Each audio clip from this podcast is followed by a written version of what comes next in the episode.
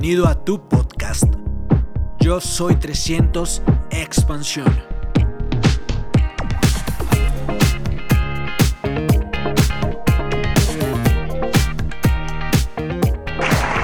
¿Me escuchan bien todos? Yo arranqué a desarrollar un proyecto que la verdad que no entendí cuando me lo contaron hace dos años y cuatro meses. Les cuento un poco de mí. Trabajé en el sector estatal, en el Ministerio de Educación, bueno, en Argentina, la parte del Estado. Era jefe de departamento del área contable. Yo trabajo, trabajé ahí de los 18 años. Era el gobierno argentino. Lo que hacía liquidar viáticos, compensaciones, horas extras. Estaba a cargo de una oficina de más de, de, de 12 personas en realidad. Nunca me gustó mi trabajo, jamás. Y cuando uno no le gusta su trabajo, ¿qué tiene que hacer? Tomar la decisión de emprender o no. Me volví a emprender en el sector de la música, porque yo soy músico, y lo primero que hice fue poner una sala de ensayo. Amorticé el gasto después de cuatro años, ¿se entiende amortizar? Creí que me fue bien, o sea, invertí unos, lo que serán unos, unos 17 mil dólares, eh, 17 mil dólares, tardé cuatro años en recuperar el gasto y empecé a ganar después de cuatro años. Ahora, les cuento porque yo creo que la única manera de subsistir y de vivir hoy en la economía actual es emprender. Levante la mano quiénes son las personas que vienen por primera vez hoy acá. Ok. ¿Y hay alguno que no tenga ni la menor idea que viene a hacer acá y lo haya traído medio engañado? Anímese, anímese, pues yo fui uno de esos, por favor, quiero empatizar con ustedes. A mí me pasó lo mismo que ustedes. Te quiero contar mi acercamiento en este proyecto. Un día me pasan a buscar por el ministerio. Quiero contar, te voy a contarte una anécdota. A los 14 años estaba mirando Dragon Ball Z, no me voy a olvidar más, un capítulo súper importante.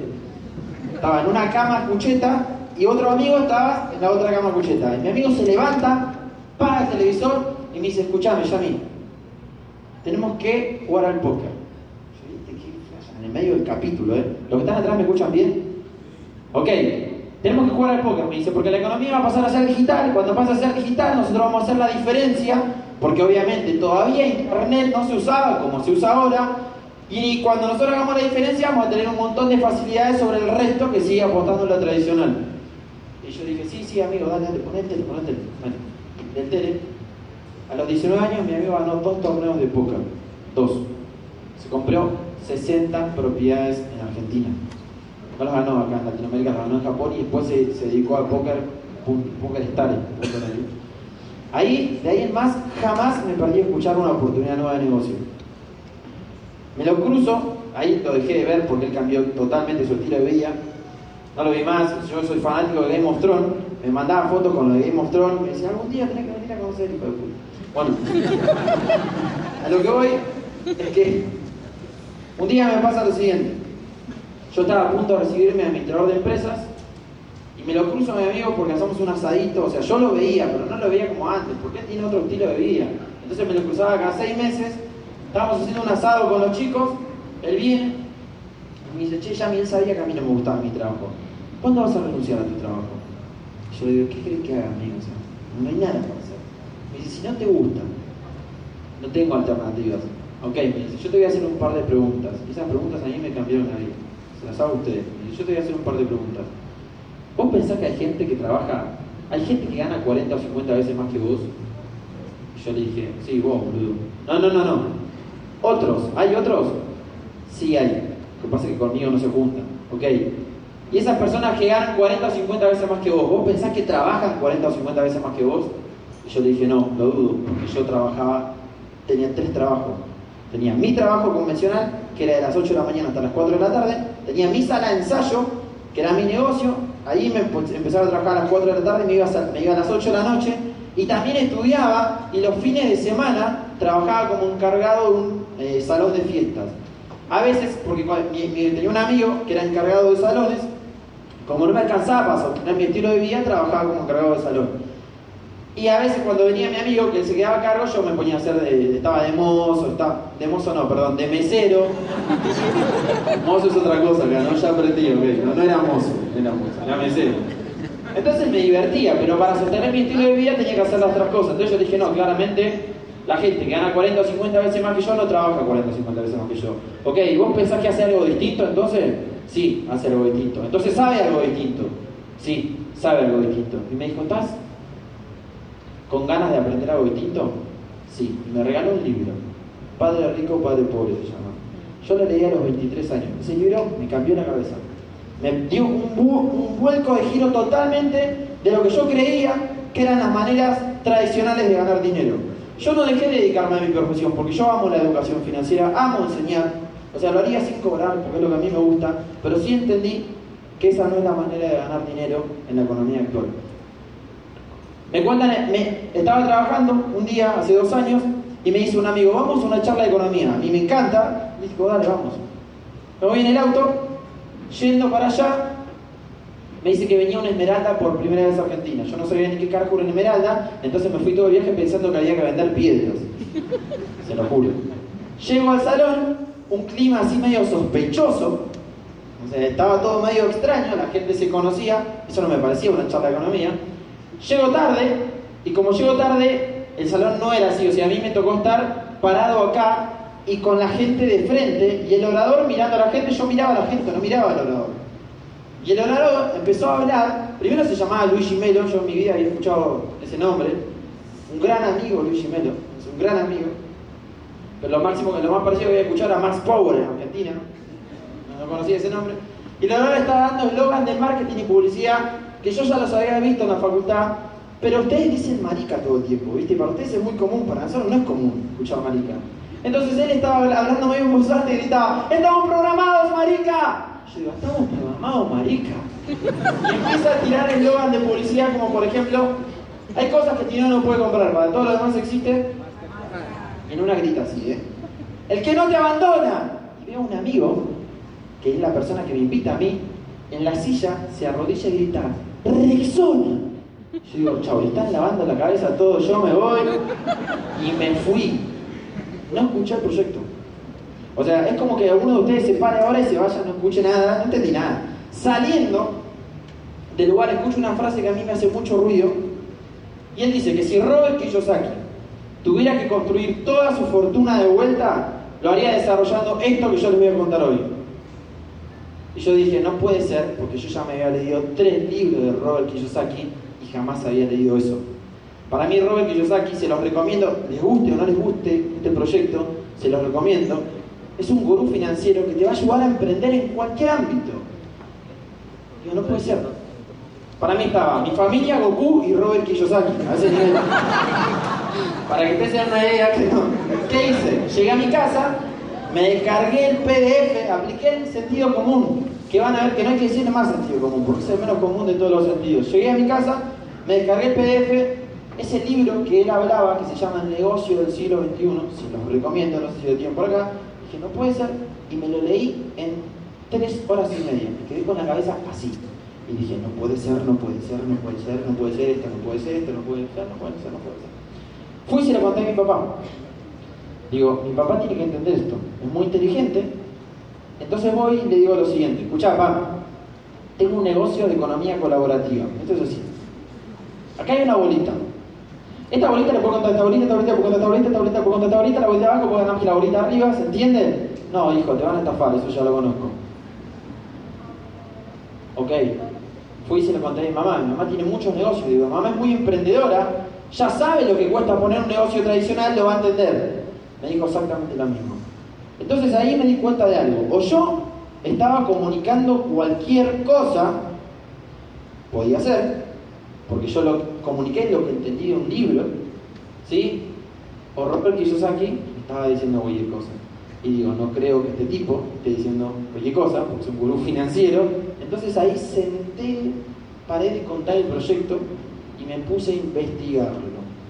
Yo les voy a contar hoy lo que investigué, lo que entiendo, una presentación del negocio y después ustedes evalúen. Pregúntenle a la persona que los invita, pero les puedo asegurar que hoy lo voy a dejar sin dudas.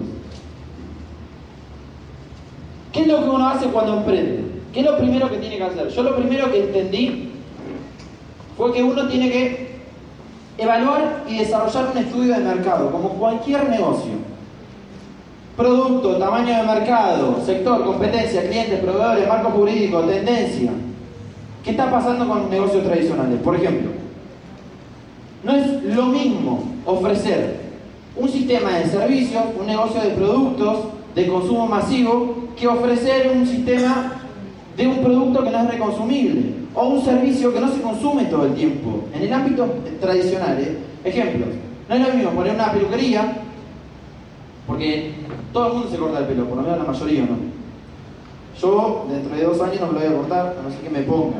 Pero lo que voy yo es que la mayoría se corta el pelo. Es un servicio de consumo masivo.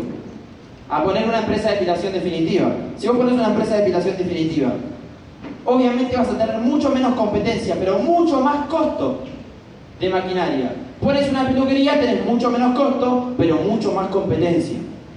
Ahora, en la, empresa de depilación definitiva, el acceso al servicio cuesta mucho más. ¿Se entiende? Pero ahora también deja mucho más ganancia. ¿Tiene un techo? La peluquería no. La empresa depende. Ahora, uno tiene que evaluar el mercado. Pero ¿qué está pasando con los negocios tradicionales, Ale? ¿Qué está pasando? El 98% de la gente que se lanza a aprender un negocio tradicional no sabe cómo empezar. Yo era uno. El 50% de los negocios tradicionales cierran a los 3 años de vida, el otro 45% cierran en los siguientes años. Solamente el 5 funciona. Le voy a explicar por qué. Hoy vivimos en un mundo globalizado.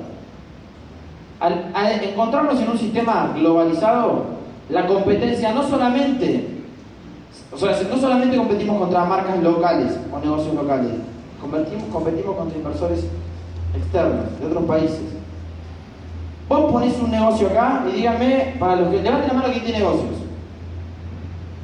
Díganme si no es cierto lo que voy a decir. Ponés un negocio acá, vamos a hacer de cuenta que tenés el dinero, que tenés el capital para poner el negocio que tenés que tener mucho capital, ¿no? Por ese negocio acá, competís contra ese, contra ese, contra ese, ese, ese, ese, que tiene tu mismo negocio, producto o servicio que ofrezcas, contra una multinacional que está en la esquina de tu ciudad, si seguramente vivís en una ciudad de muchos habitantes, contra otra que está allá, contra otra que está allá, contra otra que está allá. Un tipo que invierte 250 millones de dólares contra uno que saca un préstamo, le pide al banco y se pone a rezar todas las noches para que le vaya bien. Entonces, obviamente, hay mucho menos posibilidades de destacarse y franquiciar el negocio por un tema de espacio geográfico, de capital, ¿sí? Y por un tema de consumidores a través de la globalización. ¿Qué tiene que ver esto con el proyecto que voy a contar? Yo cuando me contaron esto hice la misma evaluación que con mis negocios tradicionales. Yo cuando puse la sala de ensayo hice el estudio de mercado. Como me fue bien, me animé a poner una casa de comidas, o sea, un, negocio de gastronomía, en la costa de Argentina. Allá vivía mi mamá, dije, bueno, listo, pongo una casa de comida, la gente come todos los meses, me animo, me meto y aprendo. Fue espantosamente mal. Se la regalé a mi mamá y a mi mamá le fue peor todavía. Si alguien quiere comprar una casa de comida espantosa, está en avenida Tuyut, está la... Mentira, sin mentira. Ahora, lo que voy yo es lo siguiente. Cuando arranqué el proyecto, hice la misma evaluación. Producto o servicio. Se va a consumir para toda la vida. Servicio. Se va a usar para toda la vida. El negocio está limitado por un espacio geográfico. El proyecto que yo les voy a contar, ¿tiene un techo? Ninguno. Nunca jamás va a tener un techo. ¿Ok? ¿Yo tengo ayuda o lo tengo que aprender a desarrollar solo? Vos vas a tener un equipo que te va a ayudar y no tengo que dejar de hacer nada de lo que estaba haciendo para construir el sistema. Lo podía desarrollar a tiempo parcial. Recuerden, yo tenía tres trabajos y no podía dejar mis tres trabajos. No podía. Entonces tenía que encontrar una forma de capitalizarme paralelamente a mis ingresos para poder en algún momento, si quería, dejar mis ingresos. Y si no, no. No tiene techo. ¿De dónde sale el dinero de lo que hacemos nosotros? ¿Y por qué yo considero que es la mejor oportunidad para construir activos en la nueva economía. ¿Qué es un activo? Hablando en términos contables, a vos te dicen que un activo son todos los bienes y derechos propiedad del ente de la empresa. Pero a veces confundimos activos con pasivos, porque miren, le voy a dar un ejemplo. Yo tengo un auto, ¿no? Es un Siroco, que acá en, en Colombia no está. ¿Lo conocen? ¿Ahí lo conocen? Ok, tengo un Siroco. A mí el Siroco me genera como gastos mensuales entre entre mil dólares y 1600 dólares. ¿Es un activo o es un pasivo? Es un pasivo. Se convertiría en un activo si yo lo pongo a trabajar como un taxi o como un Uber, que no va a pasar eso. Pero lo que les quiero mostrar es la diferencia. Si vos lo pones a trabajar y el auto genera ingresos residualmente y pasivamente, ahí estamos, tenemos un activo. ¿Está bien?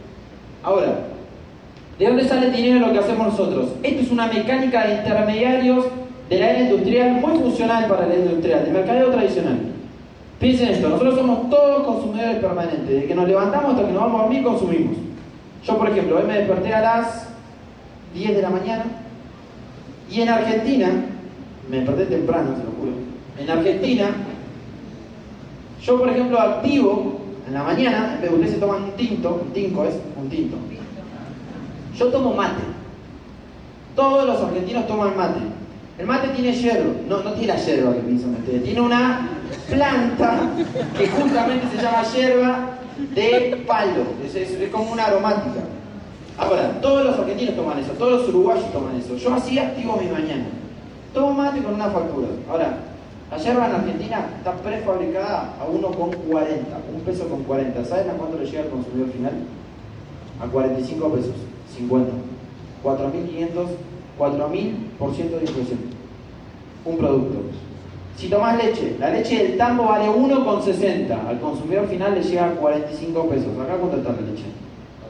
¿Toman leche a la mañana? Ok, todo está inflado. Lo otro que haces, ¿qué es lo otro que haces? Vas y te vestís. La ropa en varias empresas está marcada con más del 1000% de inflación. ¿Por qué? Porque seguimos respetando un sistema que se está volviendo obsoleto para la tecnología de hoy en día. Compramos en un minorista, el minorista no fabrica, compra en un mayorista, el mayorista tampoco fabrica. Compra en una fábrica con un valor agregado económico, porque el producto es exactamente el mismo.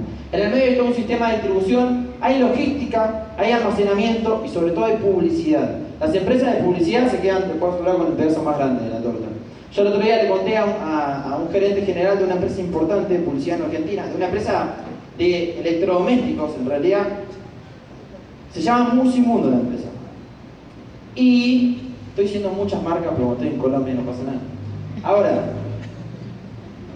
¿saben cuánto está gastando esa empresa en publicidad por segundo? 1.500 dólares el segundo en canales de aire. ¿Saben cuántas veces la pasan por día de publicidad? Piensen que acá queda todo el dinero. ¿Qué es lo que hacemos nosotros? Esto lo vamos a eliminar. Pasamos. Vamos a ser consumidores inteligentes, nos vamos a asociar a un fabricante, vamos a eliminar todo este sistema de intermediarios y nos vamos a conectar y vamos a hacer una especie de prosumidores, que es la evolución del consumo inteligente. ¿Qué es el consumo inteligente? Mercado Libre, la empresa que distribuye más productos en Latinoamérica, ¿no? ¿Qué vende Mercado Libre? Nada Es un servicio que conecta. Vos sos Mercado Libre, vos sos consumidor, vos sos vendedor, vos ganás por ser Mercado Libre. Vos vendés lo que vos quieras y vos ganás porque consumís más barato. ¿Qué te ahorrás si vendés fibrones? Si, si vendés fibrones te ahorrás de ponerte una librería. ¿Se entiende? La librería está limitada, ¿por qué? Por un espacio geográfico, por un capital. Si yo pongo una librería, me van a venir a comprar desde Bogotá, acá. Si la vendo por Mercado Libre, ¿se entiende? Te ahorras el costo. Eso es la economía colaborativa. Yo lo que le voy a mostrar es la evolución de eso. Nos vamos a asociar a una fábrica a través de un código personal. Una corporación que está en Michigan, se llama Amway, tiene un millón y medio de metros cuadrados. Es gigantesca la corporación, o sea, no es el kiosco de acá a la vuelta, es muy grande. Está dentro de las 30 empresas que más facturan a nivel mundial. Factura el doble que Facebook. A mí cuando me dijeron que factura el doble que Facebook no lo podía creer porque digo, no puede ser que yo no lo conozca, yo no lo conocía. Además yo decía Amway. Estuvo un mes diciendo Amway, nadie me dijo que era American Way. Ahora, son dueños de un equipo de básquet que se llama Orlando Magic, no sé si lo conocen para los que les gusta el básquet.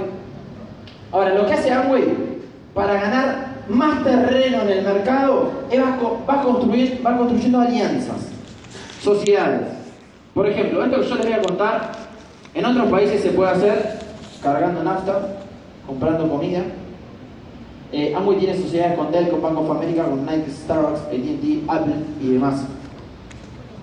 Ejemplo, dígame algo que se consuma mucho en Colombia Ayer me dijeron papel higiénico. ¿Cuál? Arroz. Arroz. La marca de una empresa conocida.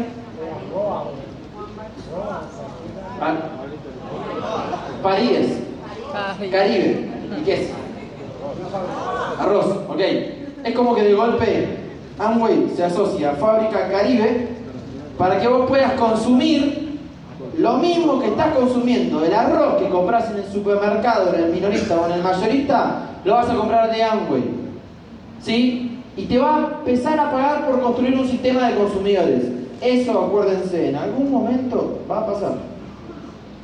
Todavía no, pero en algún momento va a pasar.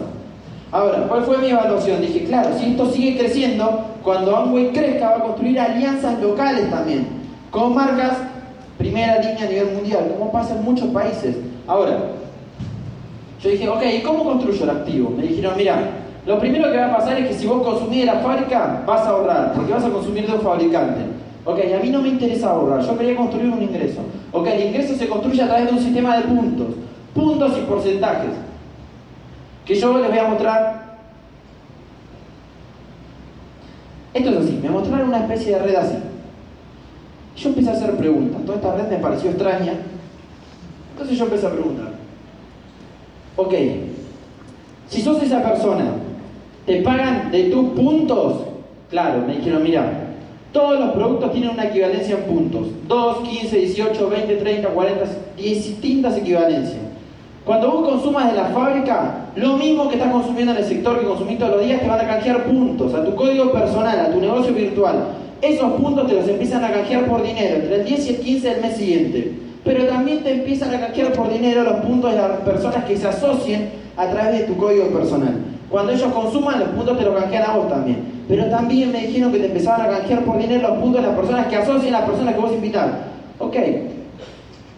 ¿Cómo sería eso? Me dijeron, mira, si vos estás ahí, consumís X cantidad de puntos, invitás a tu amiga y tu amiga consume X cantidad de puntos y recomienda a sus amigos que consuman también te canjean los puntos de tus amigos. Ok. Como una especie, mira, en, en Argentina hay, eh, hay una estación de servicio que vos cargas nafta, te canjean puntos y después te lo canjean por una reposera que se te rompe a la semana. O, o un termo que lo sé dos veces casi me saco un ojo porque explotó. Acá los puntos te lo canjean por dinero. Ok, dije yo. Empecé a preguntar. ¿Tengo alguna inversión obligatoria? ¿Tengo que comprar un pack para arrancar? No hay nada obligatorio. Vos si querés podés consumir cero puntos que nadie te va a decir nada, 10, 200, 800 millones de cosas. Dije, ok, no tengo nada obligatorio, entendí. Si quiero consumo cero, cero. ¿A cuántas personas le puedo recomendar que se asocien a la fábrica? Me dijeron, mira, directamente son ilimitadas. Las que vos cargas desde tu código son ilimitadas. Y en profundidad las que cargan los códigos de tus amigos son limitadas. Ok. Eh, ¿Y qué tengo que ponerme a vender? Porque a mí no me gusta vender nada. No hay que vender nada. Lo que fabrica, lo que fabrica Amway ya lo estamos consumiendo. Y le voy a dar un ejemplo. Yo cuando arranqué en Argentina había 46 productos. Hoy ya hay como 170. En Colombia creo que hay más. En Colombia hay bastante más. Le voy a dar un ejemplo. En Argentina se insertó toda una línea completa de hogar. Shampoo, crema de enjuague, detergente, limpiador multiuso, jabón líquido, jabón en polvo, pasta dental, toda una línea bucal. Amway compró Nutrilite, una empresa de nutrición, es la número uno a nivel mundial, complejos vitamínicos, dietarios y demás. Y como el mercado está avanzando, se asoció a líneas de belleza, una que se llama Moiskin y otra que se llama Artistry. Artistry, no, un trabalengua ese nombre, pero bueno. Como sigue avanzando el mercado, ya hay perfumes, hay desodorantes. Y dentro de poco nosotros vamos a tener bebidas energizantes, falta como un año todavía. Ustedes ya las tienen todas, tienen un montón de cosas. Ahora, ¿cuál fue, cuál fue mi hipótesis? Yo, yo qué pensé, dije, ¿por qué la gente se pone a vender esto? No entiendo. Si esto es tan sencillo como cambiar de marca, invitar a tus amigos a que cambien de marca, si la gente ya lo está consumiendo. Y les voy a dar un ejemplo. Levante la mano a quien le gusta vender. Sean sinceros y honestos. Total, estamos todos acá. No me vuelven a ver. Ok, son un montón. Argentina no pasa eso. Ahora, yo les pregunto a ustedes. Levante la mano quién se bañó hoy, por favor. El que no levanta la mano, tranqui, se entiende, puede pasar. Piensen que estamos todos encerrados. Si yo le pregunto a la gente, a la última, la última. Levante la mano, ¿quién se lavó los dientes hoy? ¿Vieron? Dije, es más fácil esto mostrarlo como un cambio de marca, consumir, invitar a la gente que se lo que consuma, que, que ponerse a vender productos. Porque no todos les gusta vender. ¿Lo puedes vender? Sí lo puedes, lo puedes vender. Pero todos lo consumen. Si yo pregunto si hay un detergente en todas las casas, estoy seguro que sí. Soy evidente. Si yo pregunto si hay un jabón en todas las casas de tocador de cuerpo, un shampoo, un enjuague, estoy seguro que sí.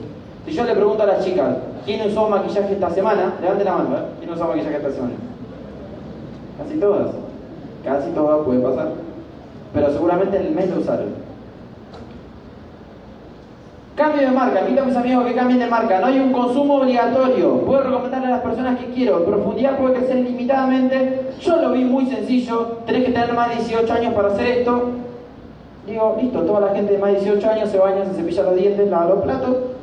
Me lleno de puntos, me lleno de plata. Esa fue mi visión media tonta e ingenua cuando arranqué. Después me di cuenta que no era así. Los puntos no tienen límite.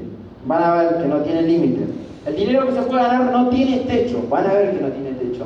La red puede crecer tanto de manera horizontal como vertical.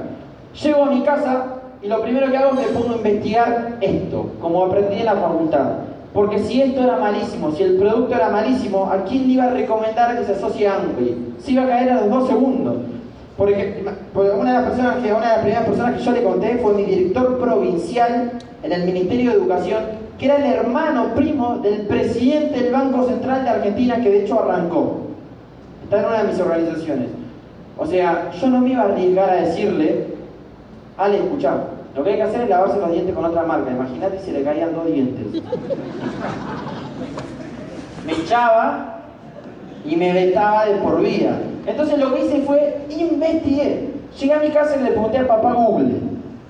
Amway Productos, Amway Estafa, Amway. A ver, me parecía algo que me asuste. Amway lo busqué hasta en la Deep Web, más o menos, lo juro. No saben qué es eso, los más chicos deben saber. A lo que voy yo es que lo busqué en sitios oscuros, lo busqué en cualquier lado, a ver si encontraba algo que me asuste. Primero, ¿qué encontré sobre esto?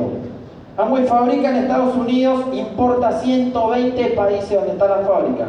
¿Qué significa eso? Que cumple con un doble control de regulación. Al salir de Estados Unidos a entrar a cada país, son concentrados. ¿Ahorrás o ahorrás? Son biodegradables. Tienen premios de organismo, organismo y certificación de calidad. Tienen garantía de satisfacción. ¿Saben qué significa eso? No me gustó el producto. Tomá, lo devolvés y te devuelven la plata. Así de sencillo.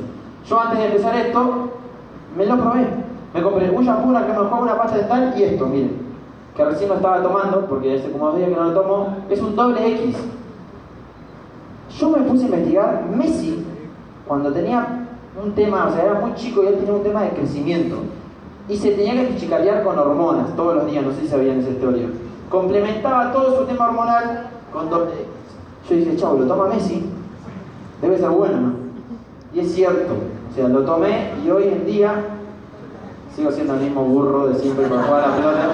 No es cierto, pero bueno. Pero dije, bueno, probé el producto, puedo recomendar que el proyecto, no el producto. Puedo recomendar el proyecto, no el producto. Porque la gente ya lo va a consumir. Yo digo, bueno, esto lo puedo recomendar. ¿Qué recomiendo? La idea de negocio. Listo, puedo recomendar el proyecto. Pero me empezaron a agarrar más dudas. Por ejemplo, todo muy lindo, pero yo no conozco tantas personas. ¿Cómo construyo un sistema grande? Levante la mano quién es músico acá. Yo no sé si les habrá pasado algo parecido a mí, pero un porcentaje importante de los músicos somos como medio ermitaños, ¿entienden ermitaños? Yo me quedaba en mi pieza tocando la guitarra, tocando, tocando el teclado y no conocía a nadie ni quería conocer a nadie. O sea, mi entorno social era este. ¿Es cierto? ¿Viste que es cierto? Ok, yo dije, ¿cómo construyo un sistema grande de consumidores si no conozco tanta gente? Hasta que entendí que las redes son totalmente exponenciales y más en la época digital que vivimos hoy en día. Y otra duda que tuve fue, pero yo lo tengo que comunicar como ese chico que estaba gritando cuando yo entré al salón. No, es un sistema de ganar-ganar. ¿Qué significa eso? Que la persona, mira, miren bien a la persona que hoy los invitó, porque no va a ganar un peso si no les hace ganar plata a ustedes. Entonces dije, ok, yo voy a mirar a este que me invitó porque lo voy a cagar a trompada en el caso que no me ayude. Y atrás de él hay todo un equipo que va a estar ayudando a esa persona y también te va a ayudar a vos. Entonces le dije, ok, puedo apalancarme y apoyarme de alguien. Las redes son muy exponenciales, ¿por qué? Porque en los sistemas digitales, Ale, amigo, la gente se enoja, amigo, crecen exponencialmente. Por ejemplo, pasar de vuelta, amigo, pasar. Si vos le contás, no, no, no, para adelante, para adelante.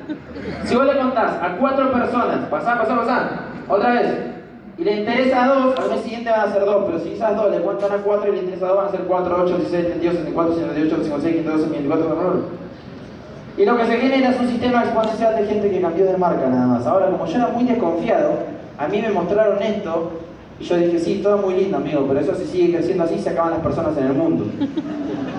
¿Alguien lo pensó? Yo lo pensé y lo dije. Y el pibe, me acuerdo, que me miró y dijo, uy, esa no la sabía. Y yo, no, no era Luigi, era otra cosa. Y ahí, después me quise hacer inteligente y me salió mal. Y le voy a contar porque eso nunca va a pasar en ningún ámbito empresarial. Porque todos los mercados son dinámicos. ¿Saben qué significa que sean dinámicos? Que hay clientes que empiezan a consumir de una marca y que la dejan de consumir porque existe competencia. Todas las marcas tienen competencia. ¿Por qué Coca-Cola jamás se, se saturó ni jamás se va a saturar? Porque tiene competencia. La tasa de nacimiento es mucho más alta que la tasa de mortalidad. Solamente entre Argentina, Uruguay y Chile hay más de 20 millones de chicos que cumplen 18 años. Y adivinen qué es lo que hacen cuando cumplen 18 años. Se bañan, tal cual. Serán los dientes, porque hasta los 17 nadie lo hace. No, lo que voy yo es que arrancan a consumir. ¿Se entiende? Se suban a un mercado de consumo. Por ahí si tenés 20 y papá y mamá te siguen comprando las cosas, entiendo. Pero a los 30 vas a tener que dejar de que vos por ahí en algún momento te van a decir, amigo, comprate el shampoo. Entonces el mercado cambia dinámicamente, es interminable. Yo dije, ok, pero seguramente Ale, pasame, seguramente esto debe ser piramidal. Esto seguramente es piramidal. Debe haber alguien arriba, así, diciendo, ustedes consuman y yo me la llevo toda. Yo pensé eso. Y tardé encima en entenderlo. ¿Qué es un sistema piramidal? Un sistema piramidal significa que la persona que está arriba gana más que que está abajo. ¿Está bien? Como una empresa tradicional, o como un sistema estatal. Yo, por ejemplo, era jefe, mis empleados no ganaban más que yo, yo no ganaba más que mi subdirector, mi subdirector no ganaba más que el director y eso va a ser siempre así. Acá no. Vos acá podés ser el último y ganar más, que el, más, ganar más que el primero. Y yo soy ese caso. Yo tengo dos años haciendo esto. Y tengo el segundo resultado más grande que hay en toda Argentina, Chile y Uruguay. La persona que a mí me invita no gana nada. Y gana más que el primero de Argentina que tiene 25 años haciendo. Y yo estoy en Uruguay. No tiene nada que ver, amigos. Depende de cada uno y les voy a mostrar por qué. Pasa. Estos son, se llega a ver ahí, niveles, bueno, yo les leo, dice plata, oro, platino, rubí, muy yankee, este sistema de compensación. Ahora, yo cuando arranqué, pregunté, ok, ¿cómo se llega ahí a plata? Necesitas 10.000 puntos de consumo de tu organización. Ok, no son míos, no, del consumo de una organización. Ok, ¿Cómo se llega a Esmeralda ese nivel? Un plata gana, ponerle, eh, ganará eh, unos 800 dólares, entre 800 dólares y 1500 dólares por ahí mensuales. Un platino va a ganar entre, o sea, 1000 dólares, necesito hacer bien las cuentas. Un platino va a ganar entre 1600, 1500 dólares, creo que estoy en lo cierto, y 2500 dólares mensuales. 2000, depende del consumo y cómo está distribuido. Ahora, yo pregunté, ok, ¿y en dónde está la libertad financiera en esto? ¿Qué fue lo que yo vine a buscar. Yo cuando leí que esta era la mejor forma de construir libertad financiera, por eso empecé este negocio. ¿Qué es lo que siempre soñé? Libertad financiera no significa ser millonario. La gente flasha papelitos en el aire, diría mi hermano. Nunca entendí la frase esa, pero como, como diciendo, es chiquito mi hermano, como diciendo, la gente exagera. Libertad financiera significa tener ingresos pasivos que te permitan sostener tu estilo de vida. X estilo de vida vos tengas. O sea, vos puedes ser libre financieramente ganando 2 mil dólares, como puedes ser libre financieramente ganando 100 mil dólares semanales. Depende de tu estilo de vida. Y me dijeron que vos tenías un estilo de vida muy alto e interesante si llegabas a Esmeralda. Entonces yo pregunté, ok, ¿cómo se llega a Esmeralda? Y me dijeron, mira, tenés que tener tres equipos, invitar a tres personas, que lleguen tres organizaciones que generen 10.000 puntos de consumo y se sostengan seis meses dentro de un año fiscal. Yo lo que entendí fue lo siguiente. Esto se convierte en un activo si tu organización sabe hacer el proyecto. Entonces digo, le tengo que contar a tres amigos, ayudarlos, que esos 10.000 puntos crezcan y después empiezan a cambiar solo. Y le voy a contar cómo lo hice yo. Hice lo siguiente. ¿Cómo te nombre? Oscar. Oscar. Valeria. Jesús. Le conté a Oscar. Oscar, ¿te interesa consumir de fábrica más barato y vamos a construir un sistema de consumidores? Eh, sí, bueno, dale, vos me vas a ayudar, sí, yo te voy a ayudar, amigo, te lo prometo. Listo, trabajamos, somos socios. Oscar, vamos a contarle a tus amigos, dale. ¿Le contamos a? Diego. Diego, ¿te interesa? Y sí, bueno, bien, le interesó de bueno, listo, le interesó. Entonces, en este caso, Diego, yo le cuento con Oscar a Diego, y Diego me va a presentar a los amigos, que se llaman Alejandro. Ale, ¿te interesa? Sí, lo voy a pensar. Bueno, tranqui, Ale, pensar, no pasa nada. ¿Tu nombre? Adriana. Adriana. ¿Adriana te interesa? Sí. Adriana le interesa. Él carga él de su código, él carga ella de su código, pero en un momento, Oscar me dice, che, Yami, ya lo contaste como cuatro veces. Yo ya creo que lo puedo contar. Listo, dale, yo te veo a ver cómo lo contás. Y Oscar le cuenta a Alex, que es amigo de ella, de Adriana. Entonces lo que pasa es que de golpe me doy cuenta que Oscar lo contó súper mal. Y le digo, pará, Oscar, lo sigo contando yo un tiempito más, pará. Entonces ahí le cuento a un amigo de Adriana o de, de Alex. Y de golpe Oscar me dice, che, Yami, ya lo sé contar yo. Mientras tanto, los chicos ya están aprendiendo a contar el proyecto. Y esa línea que yo armé con Oscar, que solamente conocía a Oscar, empieza a crecer sola. Y yo jamás les enseñé a vender un producto. Jamás les enseñé a lavarse los dientes porque ya lo saben hacer. Yo lo único que les enseñé fue contar el proyecto. ¿Se entiende? El proyecto arranca a crecer, la gente lo empieza a consumir y empieza a crecer solo. Digo, bueno, ok, lo único que tengo que hacer es generar tres líneas. Nada más, sí. Cuando tus líneas llegan a los 10.000 puntos, si vos lo haces bien y ellos lo saben comunicar, van a crecer para toda la vida, porque se convierte en un activo. Yo arranqué en noviembre del 2015 a hacer esto, el 21 de noviembre del 2015. Para el 1 de septiembre del 2016 ya tenía las tres líneas al 21%. Lo único que hice, tres líneas de 10.000 puntos. Lo único, que hice, lo único que hice fue esperar seis meses. Y calificar a nivel esmeralda. Cuando califiqué a nivel esmeralda, uy, ahí no se llega a ver. Pero bueno, me pagaron, por ejemplo, todos hay, en cada de esos niveles hay bonos. Por ejemplo, el bono del platino fundador está en 6 mil dólares, más o menos. Un bono de zafiro que debe estar como en 8 mil dólares. Un bono de esmeralda que debe estar en unos 9 mil dólares.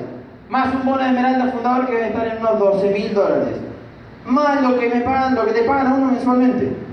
¿Que saben por qué lo digo acá? Porque en Argentina no lo puedo decir. Como estoy lejos, siempre quise decirlo en un evento, así que lo digo. Estoy ganando mi yo libre. Entonces, más lo que a uno le pagan mensualmente, que a mí me está pagando unos 12.500 dólares, un poquito más. Ahora, la persona que a mí me invitó no gana nada. Y por eso les digo esto. ¿Y por qué no gana nada? Porque Amway no te paga ni por cantidad de personas, ni por cantidad de puntos. Anda para atrás una vez más. Te paga por sistemas de consumidores. ¿Qué significa eso? Yo tengo tres, en realidad yo tengo seis organizaciones al 21%. Pero con una organización sola tenés cero formas de ingreso activadas. Amway te paga de 24 maneras distintas. Con dos organizaciones de 10.000 puntos tenés tres formas de ingreso activas. Con tres organizaciones de 10.000 puntos tenés siete formas de ingreso activas. Con cuatro tenés nueve, con seis tenés once. La persona que me invita a mí solamente me invitó a mí. Por más que tenga 55 millones de personas, no gana nada. No tiene nada que ver donde empieza. Repito, vos puedes ser el último a arrancar dentro de 15 años y ganar más que el que arrancó hace 20. ¿Sí? Entonces yo dije, ok, es justo. Esto igual pregúntenselo a la persona que los invitó. Pregúntenle todo, todo. ¿Cómo se factura? ¿De dónde sale el dinero? Puntualmente, ¿cómo es el sistema de compensación? Todo. Ok. Yo dije, el proyecto me parece sencillo. Pasa una vez más. Me parece sencillo. Tengo que consumir, cambiar de marca, invitar a mis amigos que consumen y cambien de marca, nada más. Ahora, voy se lo cuento de papá, mi mamá me dice que me van a estafar. La llamo por teléfono a mi mamá. Hola, mamá, escúchame. Tengo un proyecto para contarte.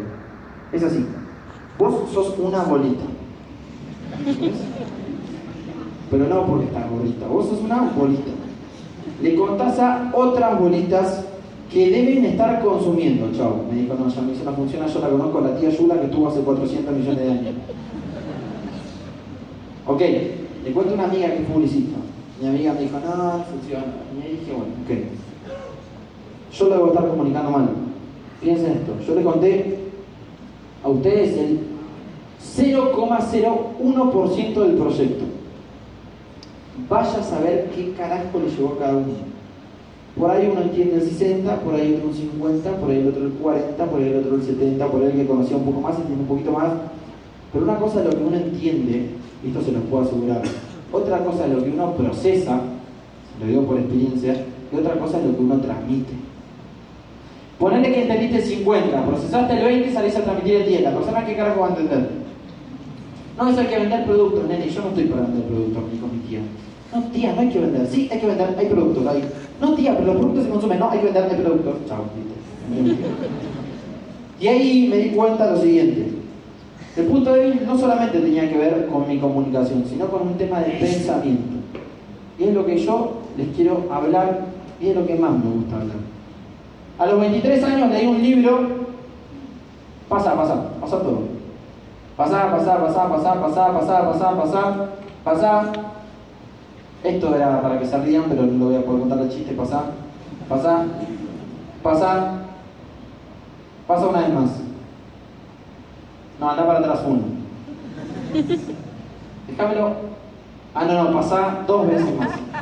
Perdóname, amigo, perdóname. Ahí, déjalo ahí. Así puedo hablar tranquilo. A los 23 años leí un libro. Padre rico, padre pobre. Ese libro me llevó a leer un libro que se llama El cuadrante del flujo del dinero. Yo le voy a hacer una recomendación. Si les gusta leer, léanse ese libro, por favor. Si no les gusta leer, léanse ese libro, por favor. O sea, léanselo de cualquier forma. Yo tengo esta creencia. Si ese libro lo regalaran en la calle, les puedo asegurar que habría menos pobreza. Se lo puedo asegurar. Lo escribe un asesor financiero y él entiende que la pobreza no tiene que ver con un tema de recursos naturales de un país.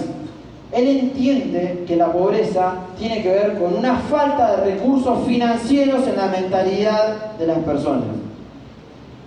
Y explica lo siguiente. Dice, mira, si fuera por recursos naturales, Argentina, Venezuela, Colombia, esos países, de hecho son países de los más ricos a nivel mundial. Pero somos países empobrecidos, esa es la diferencia. ¿Saben cuál es el país más pobre del mundo? Como todos saben que Japón, ¿eh? Japón es el país más pobre del mundo en cuanto a recursos naturales. Es una isla volcánica que no tiene ni siquiera agua, agua dulce. Sin embargo, es un país muy enriquecido por el sistema, porque no solamente se promueve la educación académica, que no quiere decir que la educación académica esté mal. Yo repito, amo mi profesión y jamás, jamás dejaría de estar en el cuadrante del autoempleado y de la profesión, porque la amo. Y voy a estar siempre ahí. Lo que está mal súper mal del sistema tradicional es hacerle creer a tres generaciones enteras de que en este cuadrante hay dinero. Eso sí está mal. Porque la gente, en vez de ir a buscar profesión o vocación, lo que va a buscar es dinero. Y justamente lo que no hay. En el empleo, a nosotros, el Kiyosaki dice que hay cuatro maneras de pensar, que son cuatro maneras de ganar dinero, legalmente, ¿no? Porque el otro día cayó uno a mi casa y me dijo, no, yo conozco otra. No, no, esa no es legal, amigo. Esa es una red, pero no. Y me dice, vos podés ganar dinero a través del empleo o la profesión. En ambos tenés que invertir de tu tiempo y gastar de tu tiempo para ganar dinero. Ahora, el 98% de la población está buscando dinero donde existe menos del 5% de la riqueza. ¿Y por qué? Porque ahí lo que te vende el sistema es justamente lo que ya no existe. seguridad, estabilidad, obra social, trabajo en blanco, bla, bla, bla, bla, ¿no? Miren esto y díganme si comparten o no cuando termine el evento. Hoy una empresa crece en facturación, a diferencia de la era industrial, hoy cuando una empresa crece necesita sistemas de apalancamiento. Cuando una empresa crece necesita tecnología. Una computadora te reemplaza 50 personas, la computadora no se queja, no tiene vacaciones, no tiene gremio, no saca licencia. A mi hermana le dijeron no queda embarazada. ¿Qué te conviene como empresario? ¿Sistematizar o llenar el sector de empleo? El otro día estaba en Las Vegas y me compré un par de cosas por internet y me las trajeron en un dron, por Amazon. En un dron. Y a mí me pareció súper extraño eso. Y la chica me dice, ¿de qué te sorprendes? O sea, acá es normal. En Argentina hay 3.500 personas trabajando en el correo. ¿Vas a un peaje? Yo creo que acá es igual que en Argentina. Hay gente trabajando en los peajes. Vayan a Europa a ver si hay uno trabajando en un peaje. No existe. La tecnología avanza, la mano obra se ve reemplazada. Es tan sencillo como mirar una fábrica hace 100 años y mirar una fábrica hoy. La fábrica que tiene más empleos o más maquinaria. No tiene casi empleados. La tecnología avanza y va a reemplazar totalmente la mano obra. Me pasé este cuadrante porque me gusta mi profesión. Administradores de empresas, mi facultad, solamente una facultad de una ciudad de 600.000 personas está tirando 2.350 por año. Decime para cuántas empresas. Si no te gusta, te tomo vos. Y si no, no, te tomo vos. Y si no, te tomo vos que son más jovencitos. Si no te gusta, lo que sigue, que sigue, que sigue, que sigue, que sigue, Oferta demanda. Sencillo. Y me conviene echarte que jubilarte. Porque me sale caro si te jubilo. Así están pensando las empresas tradicionales. Sin embargo, ¿cuál es el punto débil de esto y por qué les hablo de esto? ¿Qué es lo que hace el sistema educativo latinoamericano? Nos manda a todos a buscar dinero ahí, sin educación vocacional en muchos casos, y no buscar vocación. Repito, ¿esto está mal? No, yo amo mi profesión. Se necesitan abogados, pero que ejerzan por vocación.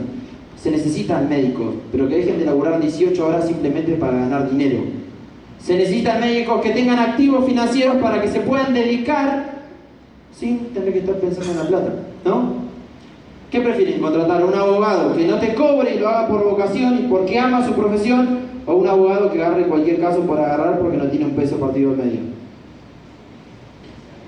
Ahora, ¿qué pasa en el otro cuadrante? ¿Qué es lo que hace un inversionista? ¿Cambia plata por más plata no? Levantas dos edificios y te olvidas. Pero ¿qué necesitas para ser inversionista? Plata. En el cuadrante izquierdo piensen esto, ¿a alguien le sobra mil dólares por mes? Si le sobran mil dólares por mes a algún empleado, podemos ahorrar durante 20 años y después de 20 años nos compramos un departamento. Mucha gente, como yo, ¿qué es lo que hace? Sin educación financiera, pues yo no leía, vas y te compras un departamento prendado de un banco, ni siquiera es tuyo, del banco, y te pies y manos comprar pasivos. ¿Qué dice Kiyosaki? Que aprendas a colocar una empresa y que te apalanques de la tecnología que te permite sistematizar mucho más rápido que la era industrial. Por ejemplo, Carrefour, Walmart, Federación Patronal, empresas grandes. no, no, lo van a ver jamás al dueño de Carrefour cobrando en la caja. Imagínense cobrando en la caja, 27,30, 18,40. Párese, cayó una mermelada, pasillo 8, yo la levanto, pasillo 8. El loco tiene un sistema gerencial que le funciona. Si no, dice que yo saque que pongan marca, que pongan franquicia. ¿Qué es una franquicia? Es una marca que ya está comprobada que funciona en el mercado. Mostaza, Burger King, Starbucks.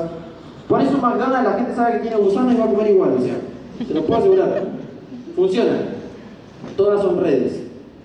Carrefour es una red de hipermercados. McDonald's, ¿qué es? De restaurantes. El servicio de luz de la empresa que nos está abasteciendo con este hermoso aire, que es una red. Él está mirando el dueño de la empresa de luz a ver si nosotros estamos usando más el aire o menos. Son redes. La única manera de construir libertad es generar un sistema de redes. El tema es el siguiente, ¿saben cuál es el punto débil de esto? Amway tiene un punto débil gigante. Para que no se piense que es perfecto, gigante. La revolución tecnológica genera un caos financiero, impacta en la economía y genera una revolución económica. Que el sistema educativo de Latinoamérica todavía no se adapta. Y se los digo por haber trabajado ahí. Es muy lento el sistema burocrático educativo que tenemos hoy. Y va a seguir siendo muy lento. Y la tecnología lenta vuela.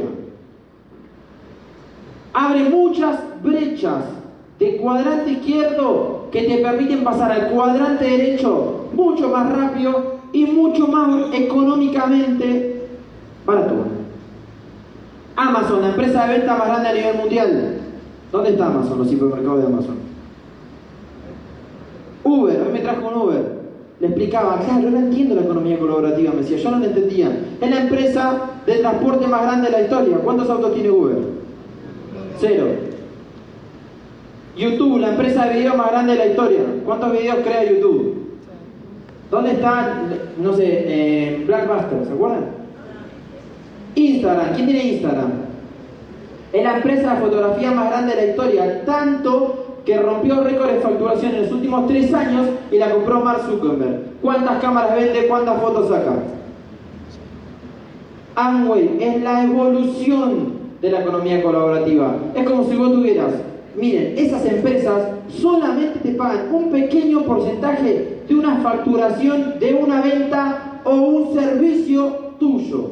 Un pequeño porcentaje de tu esfuerzo.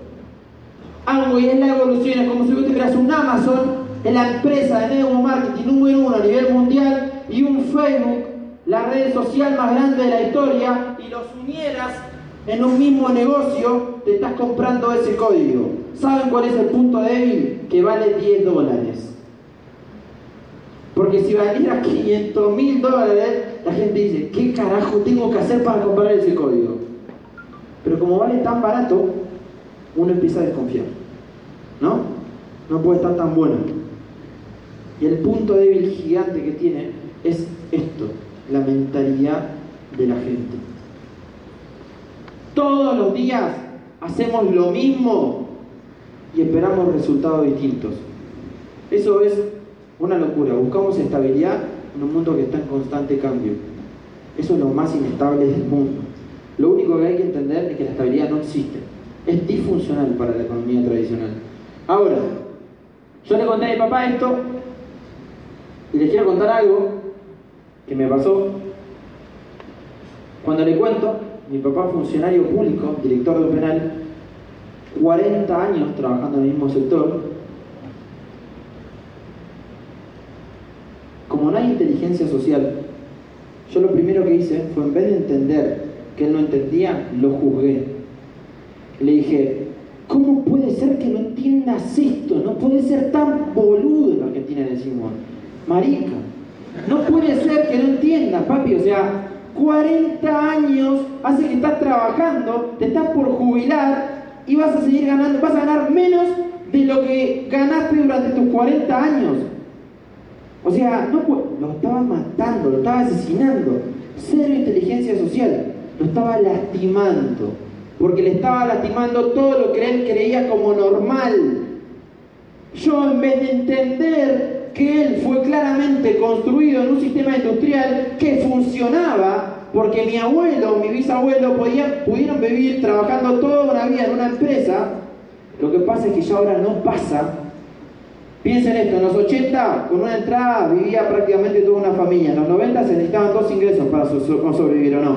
Hoy se necesitan tres ingresos para sostener un estilo de vida medianamente común. En la Argentina cuatro, es cierto. Ahora, me di cuenta que tenía miedo. ¿Saben lo que hacía mi viejo? Como yo lo, molesté tanto, no hay nada peor en la vida que un boludo motivado. Yo era ese. Tengo muchas ganas de hacer las cosas, pero no entiendo ni idea cómo carajo se hace. Entonces, yo lo molesté tanto que mi viejo, mi papá, se juntaba a comer con los amigos cada 15 días.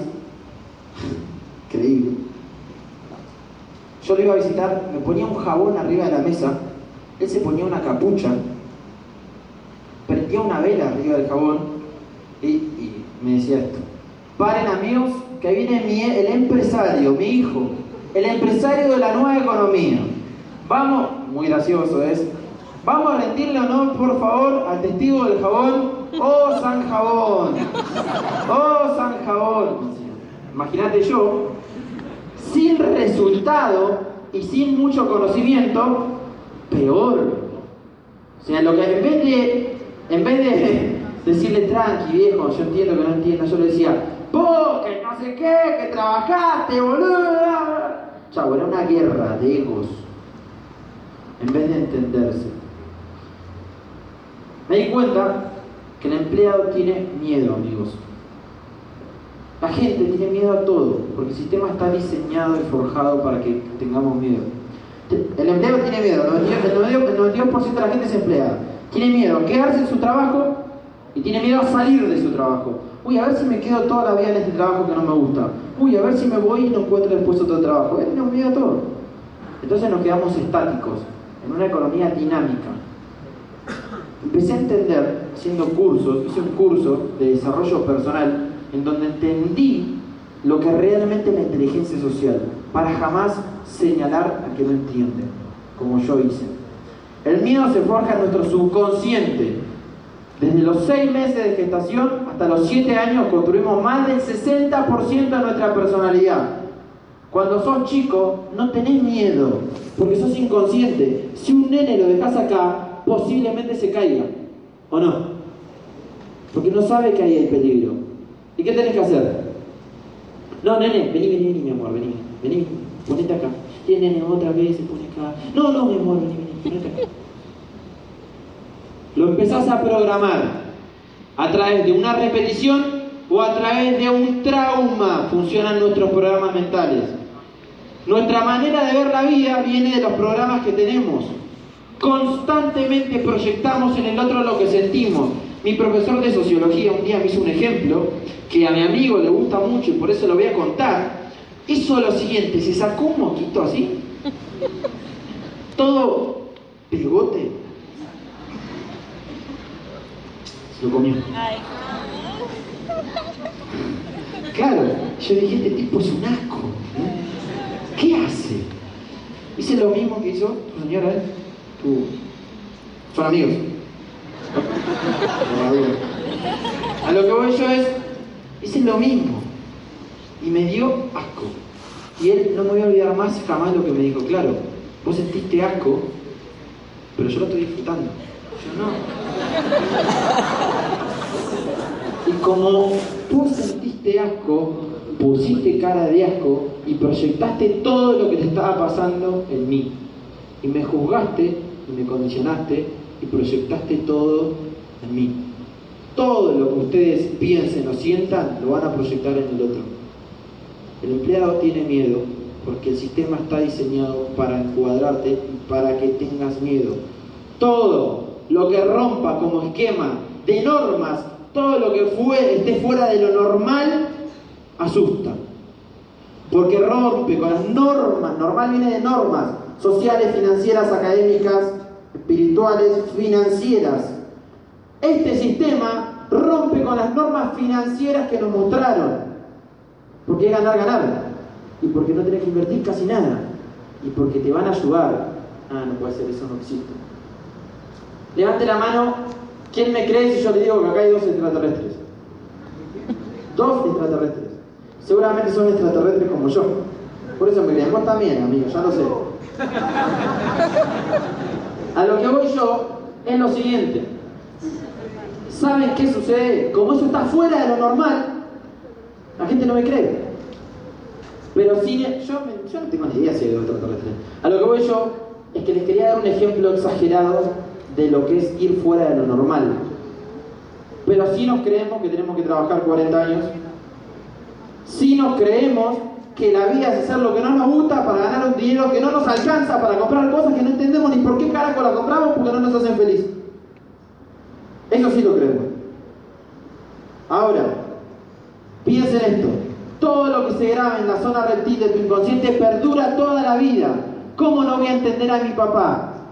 Si vos tuviste un trauma a los 7 años con un sapo, cuando tengas 30, 40, 50, 60, 70, 80, 20, 18, 100, tu cerebro va a retroceder hasta el momento en el que tuviste un trauma y vas a actuar como el nene que tuvo el trauma. Pónganlo a prueba. O con una cucaracha o una araña. O sea, o sea, no haces nada si no te hace nada, amigo. A las personas que se crearon y construyeron ingresos en la era industrial, como yo, lo único que nos vendieron fue seguridad, estabilidad, seguridad, estabilidad, seguridad, estabilidad, seguridad, estabilidad, seguridad, estabilidad, seguridad, estabilidad. Si no trabajas no sos nadie, si no estudias no sos nadie, si no tienes una profesión no sos nadie en esta economía. Seguridad, estabilidad, el estatus está en la profesión, seguridad y estabilidad. Buscar eso en un mundo que está en constante cambio es una estupidez. Sin embargo, fue lo que nos programaron. ¿Cómo no voy a entender a mi papá? La gente no tiene miedo a fracasar, amigos. Si ya fracasamos todos los días del momento que hacemos lo que no nos gusta. Hagamos esta cuenta, cuenta sencilla. Si viviéramos 75 años, es el promedio de edad de Latinoamérica. Dormimos 8, que es lo normal, yo duermo menos. Trabajamos 8. El 93% de la gente trabaja de cosas que no les gustan. Yo felicito a ese 6 y a ese 7% que está acá, si es que está. Yo no le hace caso. Trabajás de algo que no te gusta, dormís 8 horas, te vas a pasar 50 años de tu vida trabajando y durmiendo. Sin contar que los 10 primeros no nos acordamos cada uno. Y de los 60 para arriba, vamos a la jubilación. Ese es el sistema normal. La gente tiene miedo a tener éxito. La gente tiene miedo a salir de lo, de lo confortable, que ya no es confortable. Para mí, alquilarte un departamentito, tener un auto y tomarte 15 días de vacaciones anuales, no es confortable. Eso es justamente inconfort. La gente confunde lo que es común de lo que es normal. Entonces empezamos a creernos, este es mi tío. Mi tío me dice que ama viajar. Levanten la mano quien ama viajar. Dejen la mano arriba los que conocen más de 20 países. Qué grande, Señor. Para viajar, ¿qué tienes que tener? Tiempo o plata. El vehículo en el que están, estamos subidos hoy, ¿nos da tiempo o plata? ¿Es sentido común o no? Pero no se aplica. ¿Por qué no se puede viajar a lugares más mejores? ¿Por qué no podemos ir en busca de lo que Ale... Amigo, yo sé que te gusta la oratoria, pero ¿por qué no podemos viajar a lugares mejores? Yo jamás me había tomado un avión. Y ya conocí más de 20 países. Muchos con Amway y muchos gracias al dinero que me dio Amway. Solamente les voy a mostrar los que conocí por Amway en estos dos años que llevo desarrollando los Bahamas. Ahí estuve en Bahamas con unos amigos que me fui. Pasaba amigos, que rápido. Eso es Chile, y Iquique, conocí Chile, Santiago bastante de Chile. Montevideo, Paysandú, Colombia, por ahora es mi país favorito, pero no es porque ustedes están acá, se lo juro, por ahora es mi país favorito. Miami, Estados Unidos, Las Vegas, siempre quise Las Vegas, siempre quise ir de compra, ahí me lo llevé a mi papá, que mi papá me decía, vamos a jabón, ¿dónde está Ahí estoy con unos amigos en Las Vegas, ahí estoy en Michigan conociendo la industria, que yo la había visto por internet, ahí la vi, realmente es una locura. Tiene la cancha de hockey, la número uno de Estados Unidos, el equipo de hockey, tiene varios hospitales, de Miami. Esta es la casa de mi tía. ¿Por qué puse la casa de mi tía? ¿Les una foto? Porque una vez me pasó lo siguiente. Fue a dar una oratoria medio apurada y saqué una foto de una casa, estaba haciendo el PowerPoint y estaba contando el negocio y una señora me dice, nene, ¿por qué sacaste una foto a mi casa? No, era la casa de la señora que estaba ahí. Increíble. Una mala suerte y la señora va a ir sobre el negocio. A lo que voy yo, si el objetivo nuestro, como el de muchos que están acá, no tiene que ver con viajar, tiene que ver con, no sé, tener una casa, por lo menos, si el objetivo es algo más material de cada uno, ¿por qué conformarnos con esta casa cuando podemos tener... Ale, amigo, te recomiendo que te quedes ahí que faltan 5 minutos. Gracias. ¿Por qué no podemos tener algo mejor? El 100% de los ingresos en el mundo si se distribuyera de la riqueza mundial en los cuatro cuadrantes por igual, seríamos todos millonarios. Todos. ¿Sabían? Si se repartieran los cuatro cuadrantes por igual, en menos de cinco años volvería al mismo lugar. Y el 98% de la población otra vez volvería a ser pobre. Es un estudio que está comprobado. ¿Por qué les hablo de la mentalidad? Porque está todo acá. El activo más valioso, la plusvalía, a las empresas le pagan por valor de mercado. Hoy, en la era de la conexión, la empresa sos vos. Vos, vos, vos, porque te pagan por liderazgo, por conectar. A partir de hoy sos director de marketing, asesores, finanzas, comunicador social, psicoanalista, coaching, minorista, mayorista, publicista. Te pagan por impactar. Eso recupera la plusvalía. Ahora, el tema es el siguiente, confundimos lo que es común de lo que es normal. ¿Por qué no podemos vivir en un lugar en el cual soñemos? Sin dinero es para todos. Solo. La riqueza, solo. Acá tiene que haber riqueza. Vamos a hacer de cuenta que no les interesa lo material, está excelente, no les interesa una casa. Vamos a hacer de cuenta que no les interesa viajar. Y ayudar Mi mamá me enseñó algo. Sin plata y sin tiempo vos podés ayudar. Ella desde chico, yo los que fueron a mi seminario habrán escuchado. Levantaba gente de la calle, los vestía, los ponía lindo, los ayudaba y los dejaba ir y veía y les hacía como una especie de seguimiento. Como que le daba el plan y después le hacía un seguimiento a ver si se encontraba bien. Mi mamá me enseñó eso, esos principios. Yo les puedo asegurar que con plata y con tiempo puedes ayudar mucho más y con educación.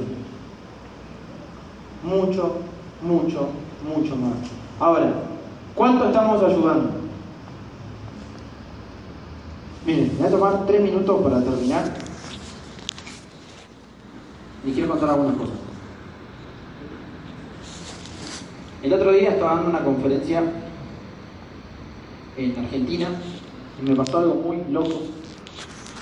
Eran la misma cantidad que más o menos de acá, no sé si acá habría 200 personas, no había unos 400, un poquito más 500.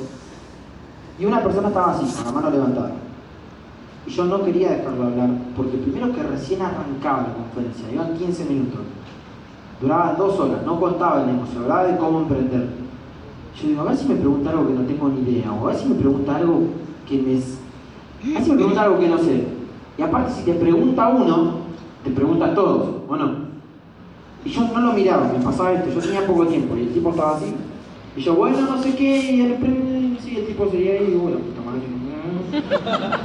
Y en una se va al pasillo y se queda así, me dice, ¿te puedo preguntar algo? Sí, le digo, maestro, preguntar. Yo hay algo que me dice, yo soy economista, trabajo con una, él trabaja con un, no, no lo puedo decir, pero es un político muy importante de Argentina. Me dice, me junté cuatro veces a entender el proyecto y no tengo una duda, yo voy a hacer esto y lo voy a hacer bien. Hoy es platino el negocio. Dice, no puedo entender, y quiero que vos me lo aclares, adelante de toda la gente que está acá, por qué todo Amway Latinoamérica no factura ni el 1,2% de lo que factura Amway global. ¿Saben qué significa eso? cae un meteorito en Latinoamérica, explotamos todo, le suben 10 centavos el paquete de fideos, a, de fideos a Japón y ya nos reemplazaron.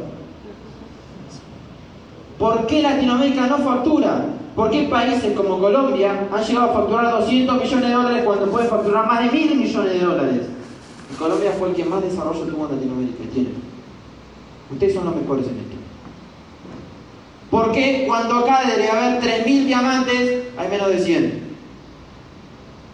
¿Por qué países como Japón, como Corea, tienen miles de personas y historias de éxito? Nosotros tenemos tan pocas. Porque no tiene que ver con Amway. Tiene que ver con el cómo somos los latinos en la vida, amigos. Tiene que ver con el cómo pensamos. Tiene que ver con el sistema de creencias que tenemos que nos limita. ¿Por qué Japón explotó tanto al ser tan chiquito? Porque en Japón es exactamente igual de importante la educación vocacional para que la gente sepa qué profesión seguir y no como en Latinoamérica que más del 93% de los chicos no tienen ni la menor idea de lo que están estudiando ni por qué lo están estudiando. Yo era eso. Como la educación social para dejar de señalar como yo señalé a mi papá cuando mi papá pensaba distinto y como él me señaló diciéndome San Jabón porque yo pensaba distinto. Como la educación financiera, para que nos dejen de hacer creer que atrás de la publicidad hay felicidad, para que nos dejen de hacer creer que tener más cosas es ser más feliz. Yo les puedo asegurar que les doy todo lo que tengo y no van a ser más felices. La, felicidad tiene que ver con una sensación de transitar el camino que vos o que te estás llevando al lugar donde vos querés ir. No tiene que ver con llegar a tener, algún, a tener algo. Porque en Japón, o países como Corea, o Finlandia, o Malasia, es exactamente igual de importante la educación financiera como la académica. El otro día cayó un chico a mi casa y me dijo, no entiendo si vos te ganás tanta plata, ¿por qué no te compraste un mega auto? Porque yo hasta hace cuatro meses tenía un auto normal y sencillo, porque si no, no me hubiera comprado los dos restaurantes más grandes de Argentina. Porque la gente está acostumbrada a ir a comprar pasivos porque le venden felicidad atrás del consumo. ¿Se entiende? En Japón es exactamente igual de importante la educación social, financiera, espiritual. Acá hablas de educación espiritual y dices, ah, que estás en una secta? Amigo, medito. En Japón el 96% de los chicos meditan. ¿Cuál es el problema? Como no hay inteligencia social, señalamos no. Cuando alguien piensa o hace algo distinto. ¿Es importante la educación académica? Sí, es importante. Yo amo mi profesión, pero es exactamente igual de importante la educación emocional. Yo, miren, le voy a dar un ejemplo. Levante la mano. Y le dije esto, levante la mano. Levanten la mano acá las personas que alguna vez arrancaron la universidad. Dejen la mano arriba, por favor, los que se recibieron y se egresaron en la universidad. Dejen la mano arriba los que se egresaron y hoy trabajarían sin cobrar un peso. Ahí, siete. Eso es vocación, amigos, los felicito. Levanten la mano los que alguna vez arrancaron el gimnasio. Dejen la mano arriba los que siguen en el gimnasio y tienen el físico que quieren. Uno. Usted levanta la mano en todas.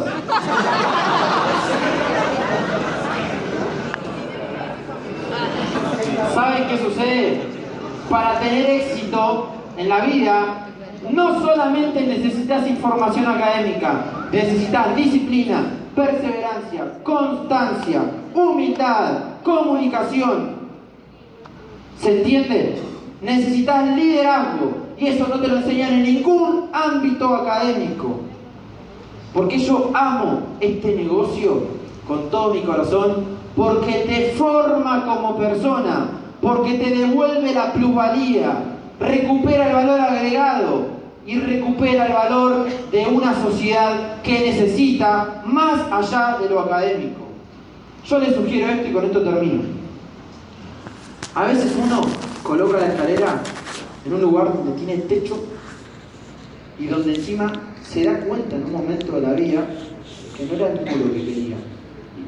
Y por miedo y condicionamiento y miedo a cuestionarse lo que funcionó en un momento, no se baja la escalera un segundito y se para, boludo, si es allá, la pone allá, empieza a escalar de vuelta. Es muy complejo darle un objetivo en la vida. Porque si vos tenés muy en claro cuál es tu propósito, tenés que apuntar, calibrar, aprender, generar habilidades, disparar y acertarlo. Pero es imposible dar un objetivo en la vida que vos no tengas. No hay chance. La gente corre atrás de cosas que ni siquiera los hacen felices. Yo les sugiero esto. Si el vehículo que están, si ustedes tienen el propósito bien detallado de lo que quieren y el vehículo en el cual están hoy, no lo lleva a ese propósito por miedo a dejar, no dejen, investiguen. Y cuando investiguen se van a dar cuenta que van a empezar a morir. Investiguen. Si las personas que están acá, una sugerencia de un loquito, no encontraron su propósito es porque siguen en la zona de confort y no pueden ver porque les falta información. Bienvenidos a Amway, porque acá van a leer, van a aprender y van a encontrar lo que realmente los va a mover. De cualquier forma, hoy somos loquitos, pero cuando los loquitos seamos más, los locos serán los que siguen haciendo lo mismo. Muchas gracias.